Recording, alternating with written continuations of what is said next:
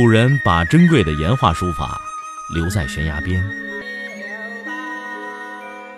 我把时间打磨成碎片，留在你的耳边。拿铁磨牙时刻。《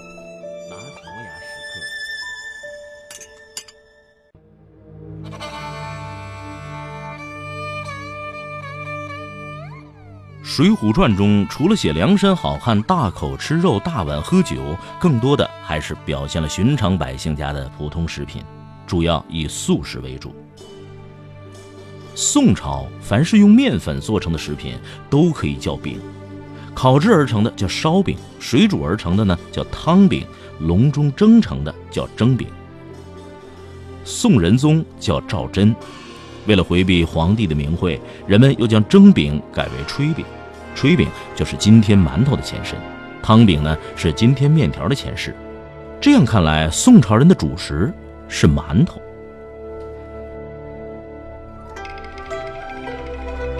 宋朝的文化内涵源于宋太祖的杯酒释兵权，重用文人，用文化的力量来治理国家，为经济文化的高度发展创造了良好的条件。在宋代，炊饼作为一种主食，是百姓桌上不可缺少的。《水浒传》中，武大郎每天早起挑起做好的一担炊饼出门叫卖。武松离开阳谷县赴东京公干前，特地对兄长说：“你从来为人懦弱，我不在家，恐怕被外人欺负。假如你每日卖十扇龙炊饼，从明日为始，只做五扇龙出去卖。”每日迟出早归，不要和人吃酒。如若有人欺负你，不要和他争执，待我回来，自和他理论。这里的扇笼就是蒸笼，可以断定武大郎卖的炊饼是蒸出来的，而绝不是烤制的烧饼。宋代的大文人黄庭坚曾经说过，当时炊饼都是发酵的，这就可以证明武大郎卖的炊饼并不是烧饼，而是现在的馒头。《水浒传》中，神行太保戴宗做法捉弄李逵的道具也是炊饼，说明炊饼是很平常的一种食品。运哥去向武大郎报信，武大要送给他十个炊饼。运哥嫌炊饼不济事，非要武大请他吃肉喝酒。可见，连市井平民也不认为炊饼是什么美味。燕青与李逵让刘太公煮下干肉，做下蒸饼，各把料袋装了，拴在身边。这里的蒸饼应该就是炊饼。《水浒》中也提到了馒头，母大虫孙二娘在大树十字坡开店，卖的就是馒头。武松来到孙二娘店中，孙二娘介绍说：“本家有好酒好肉，要点心时好大馒头。”武松说他家馒头馅儿肉有几根毛，证明了好大馒头是带馅儿的。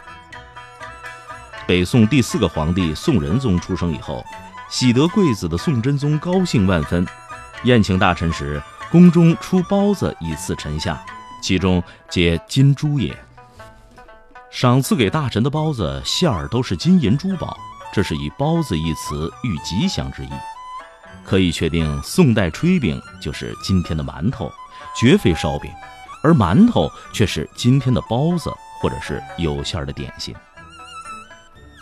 汤饼是面条演变过程中一个重要的环节，包括面汤和面条两种。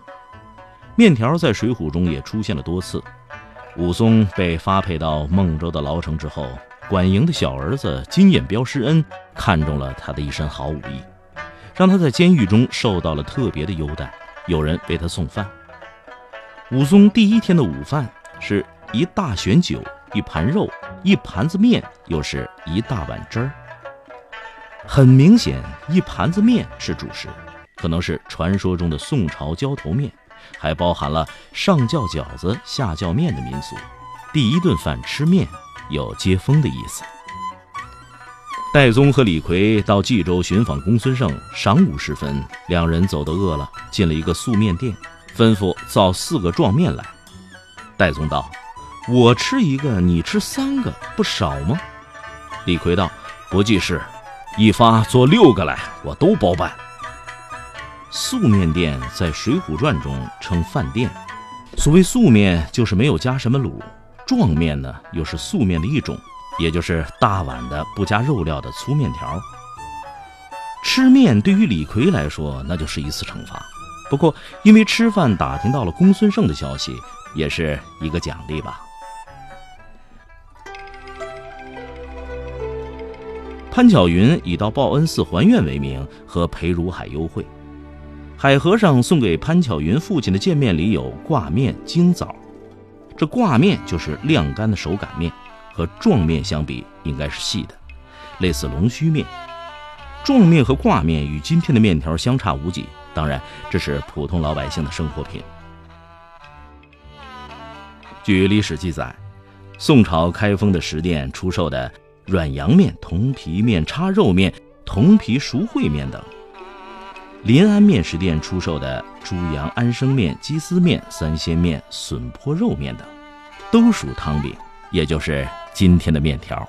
《水浒传》中设宴席招待客人，都要先铺陈果品，看来宋朝人对吃还是很讲究的，先吃水果，然后吃正餐，比今天的饭后吃水果要科学得多。宋朝食品还是很让人放心的，食品都是有机食品，没有污染之说。对于掺假行为，政府严厉打击。宋朝的刑律是这样的：肉贩在猪牛羊肉里注水并出售的，杖六十，就是打六十大板；要是打完再贩，徒一年，就是判处一年劳改。看到这儿，我们觉得宋朝人真幸福。每天呼吸着新鲜空气，吃着安全食品，是一个让人羡慕的时代。